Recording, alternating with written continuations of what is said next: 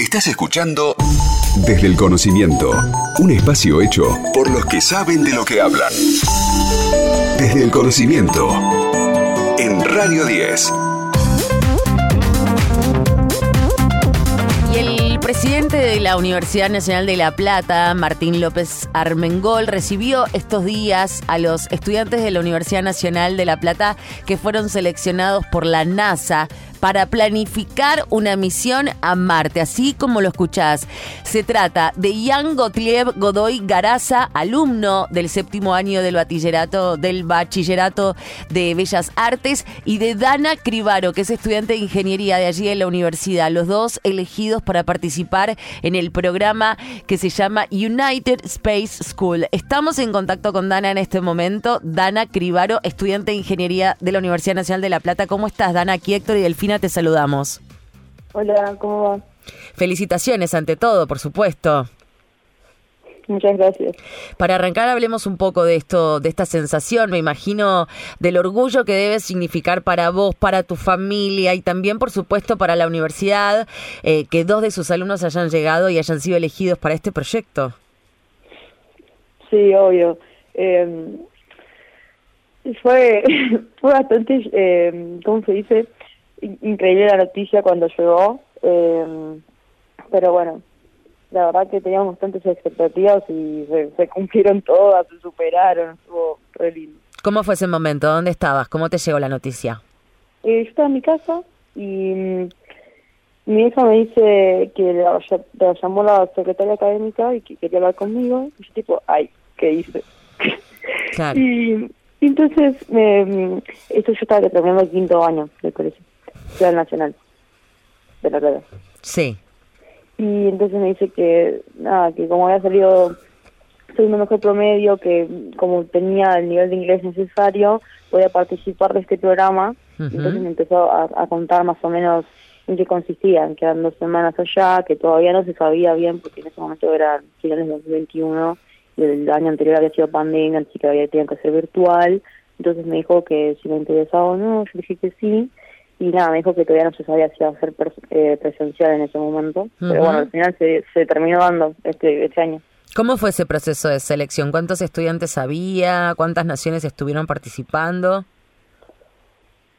Eh, bueno, allá eh, eran alrededor de 25 países, eh, contando Argentina.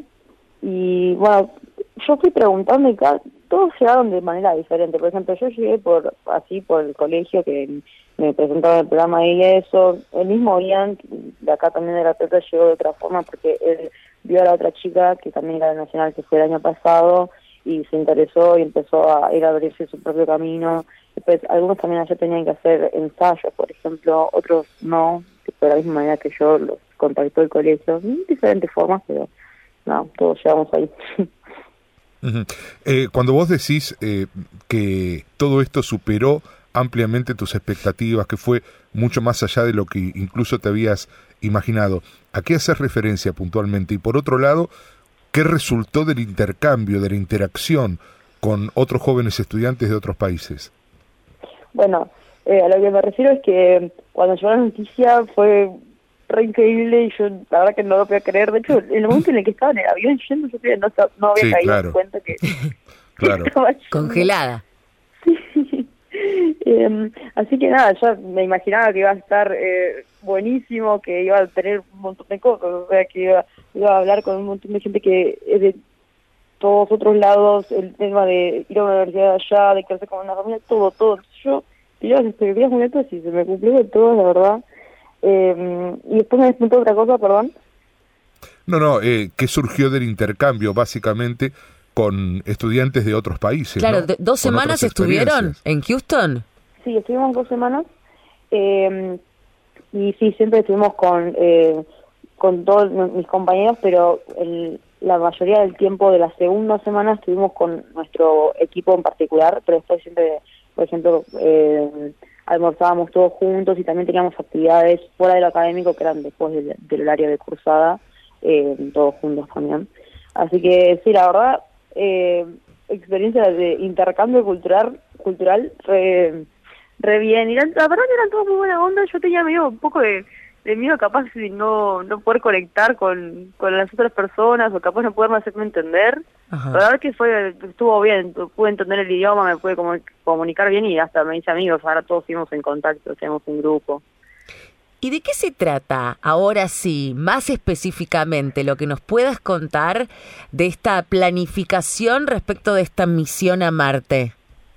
Eh, bueno, básicamente tiene un, un enfoque educativo que por eso te digo que son dos semanas eh, que vamos a que fuimos a esta universidad y tuvimos clases eh, en las que nos hablaban de diferentes temas que también podemos eh, eh, agarrar esa información para volcarla en el proyecto.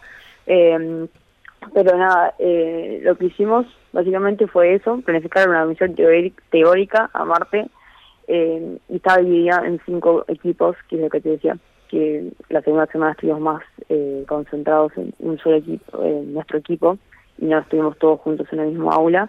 Y estuvimos trabajando en eso, cada equipo tenía un aspecto diferente del que se tenía que encargar, y a- el programa en sí termina eh, exponiendo enfrente del el director del programa y gente que trabaja en la industria aeroespacial. Ujú.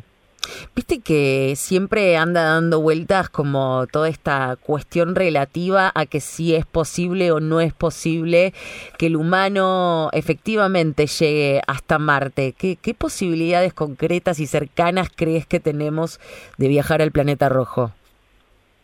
No, no, yo creo que sí, vamos a poder, capaz no en, de acá a cinco años, pero ya, por ejemplo, nosotros lo que teníamos que hacer, una de las cosas que teníamos que hacer era eh, decidir si estábamos pensando en ir en cuántos años, cinco menos, entre 10 o 15, así, entonces eh, creo que todos coincidimos en que lo mejor era de 10 a 15, así que creo que eso es un buen estimativo, pero bueno, obviamente primero que hay que llegar de vuelta a la, a la luna y sentar bases ahí.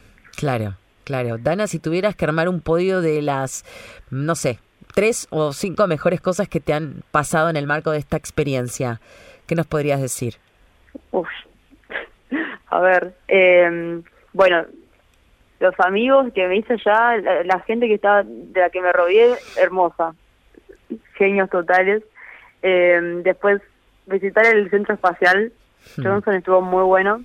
Eh, después, la familia, también, re buenos, mal, unos genios. Eh, y después, a ver, dos cosas más. Es que todo estuvo tan bueno. Eh, Qué eh, la- linda. la te dura, te la emoción todavía, ¿no? sí, obvio. Eh, la, la universidad enorme, re Claro. linda. Sí, sí, no, eh, fue todo de verdad increíble. Bueno, eh, nos alegramos mucho por, por vos, por haber tenido la posibilidad de, de vivir esta experiencia, seguramente, y ojalá tengas un gran futuro por delante eh, en esta carrera, así que gracias por estar aquí compartiendo esta experiencia con nosotros en el aire desde el conocimiento. Te mandamos un abrazo enorme, Dana. Muchísimas gracias. Y además de Dana, también mencionábamos a Jan Gottlieb Godoy Caraza, que nos quería contar también cómo vivió todo este proceso y nos dejó un mensajito para que podamos compartir con ustedes, a ver qué decía. Yo soy Ian Valentín Gottlieb Godoy Garraza, estudiante del Bachillerato de Bellas Artes de la Universidad Nacional de La Plata, y fui uno de los estudiantes argentinos seleccionados para participar en United Space School, un programa que organiza FICE, una fundación asociada a NASA, en la que el objetivo principal es planificar una misión tripulada a Marte. Este programa fue llevado a cabo en el mes de julio y bueno, nos reunimos en Houston, en Texas, Estados Unidos, con alrededor de 45 chicos de todas partes del mundo para planificar esta increíble misión. Las clases se dieron en la Universidad de Houston en Clear Lake y fueron dadas por diversos profesionales científicos e ingenieros del primer nivel, donde, bueno, se pueden destacar ingenieros en propulsión, eh, gente que trabaja en los rovers que se van a utilizar en la Luna o en la producción de oxígeno en la Estación Internacional Espacial. Además de esto, tuvimos actividades por fuera de la universidad, ¿no? Como fue la visita al Museo de Ciencias Naturales, donde tuvimos la oportunidad de participar en dos misiones análogas, es decir, dos simulaciones de, de misiones espaciales en la Tierra, que bueno, nos permitieron vivir en primera persona y conocer los diferentes desafíos que tal vez no estábamos viendo de manera teórica y que sí sentimos de manera práctica al momento de ejercer una misión, ¿no? Entonces, cómo también esto nos ayudó a planificarla. Y otra salida que se podría destacar es la visita al Johnson Space Center, el complejo de NASA dentro de, de Houston, donde bueno, también contamos con el tour del legendario George Abbey, quien, bueno, entre otras cosas fue director del centro espacial. En lo particular yo me especialicé en el diseño del hábitat de Marte, el lugar donde los astronautas van a vivir en Marte, y en los sistemas de soporte de vida, o sea, cómo vamos a producir diferentes cuestiones como son el agua, el oxígeno, para que nuestros astronautas no solamente puedan seguir vivos, sino también saludables. Yo quiero ser ingeniero y al ingeniero lo veo como una persona que trabaja, que busca el bienestar humano. Entonces, saber que todos estos conocimientos que pude adquirir y que bueno, se me, se me ha reconocido, ¿no? Por la manera en que los adquirí la manera con las que trabajé con ellos, una señal de que el camino es el correcto, de que el trabajo duro, que la perseverancia, que la constancia es recompensada y es el camino correcto para lograr los sueños, para alcanzar lo que uno quiere. Entonces, bueno, eso, a, luchar por, por un mejor mundo, por un mejor país. La educación tiene su espacio en Radio 10, desde el conocimiento. Un programa hecho por las universidades en Radio 10.